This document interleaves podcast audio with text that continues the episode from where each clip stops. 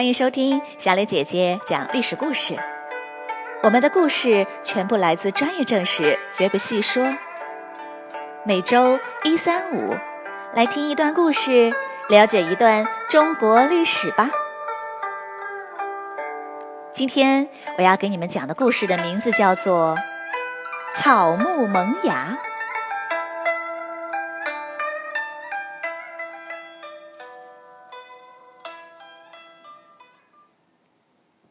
我们上一个故事讲到，齐王联合成都王和监王，推翻了自己称帝的赵王，重新扶立了晋惠帝。齐王呢，留在洛阳，大权独揽。成都王和河间王各自回到封地，心里是非常的不满。成都王是晋惠帝的实弟，是最有可能的皇位接班人。齐王却偏偏立了晋惠帝的一个侄子为皇太子。成都王表面同意，实际怀恨在心。几个月后，河间王的一个旧部下因为遭到了排挤，从洛阳逃回了长安。他对河间王说：“我有皇帝密诏，要你讨伐齐王。”河间王本来就心怀不轨，他立刻联络成都王。一同起兵向洛阳进军。他心想，要是有人在洛阳给齐王捣乱捣乱就好了。于是他想起了长沙王司马懿。这个长沙王是晋惠帝的六弟，这一年二十五岁。他跟随弟弟成都王在推翻赵王时立了功。他留在洛阳任骠骑将军。手握兵权，河间王公开写信给长沙王，要他对抗齐王。齐王当然会得到消息，他立刻派兵攻打长沙王。在生死关头，长沙王带领一百多名亲信冲进了皇宫，控制了晋惠帝。然后他以皇帝的名义下令攻击齐王。双方的军队在皇宫西侧摆开了阵势。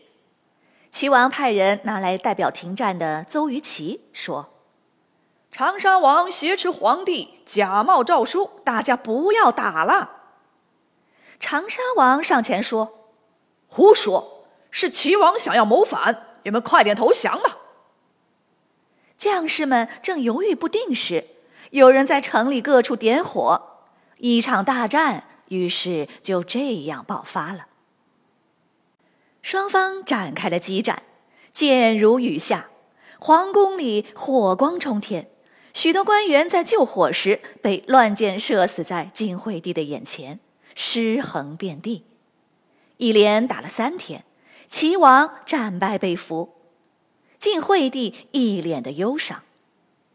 唉，要不是齐王，我还被关在金庸城呢。长沙王赶紧把齐王拉下去。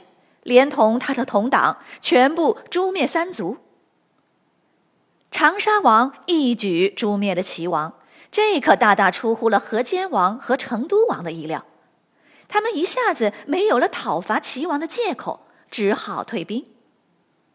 长沙王一跃成为朝廷的一把手，虽然他很敬畏河间王和成都王，有事常向他们咨询请教。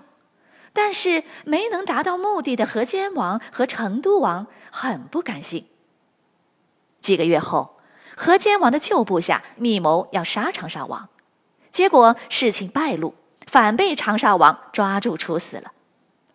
河间王听到消息后，当即再次起兵，派出七万精兵直逼洛阳。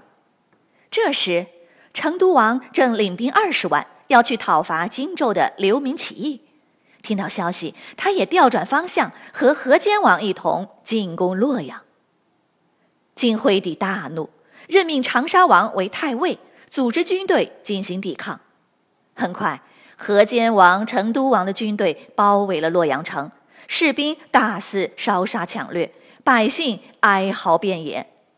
长沙王拼命防守，赢得了多场胜利，斩杀了六七万人。然而，始终没能彻底的击溃敌人，洛阳城仍然被包围着，水源被切断，物价飞涨，生活极其艰苦。就这样，洛阳城被围困了大半年。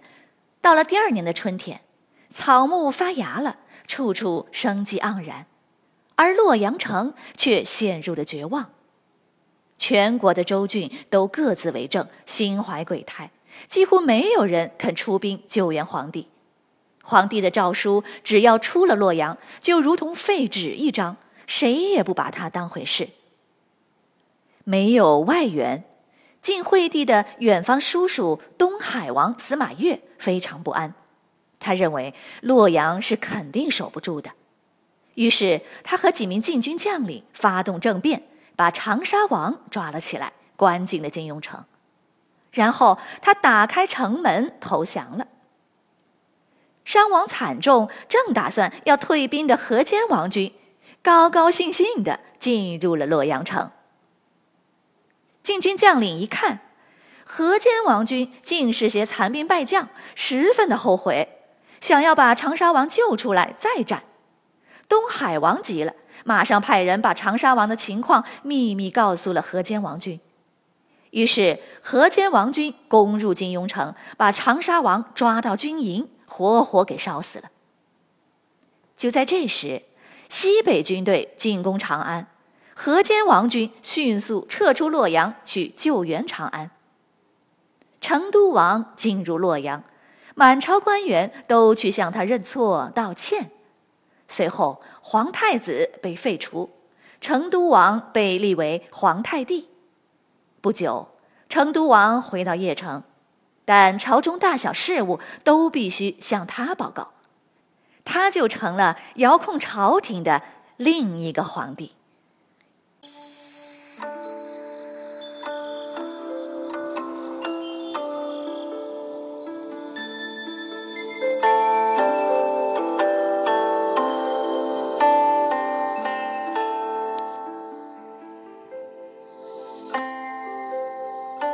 朋友们，今天的故事就讲到这里，请你来说一说。公元二九一年，皇后贾南风杀死了汝南王楚王。过了九年后，公元三零零年，赵王又杀死了贾南风，自己称帝。在随后的短短四年里，齐王、长沙王、成都王、河间王。海王先后登台亮相，又黯然退场。这场大混乱史称八王之乱。你认为导致八王之乱的主要原因是什么呢？欢迎你们到公众号留言，或者用语音说出你的想法。感谢你们今天的收听，我们下个故事再会。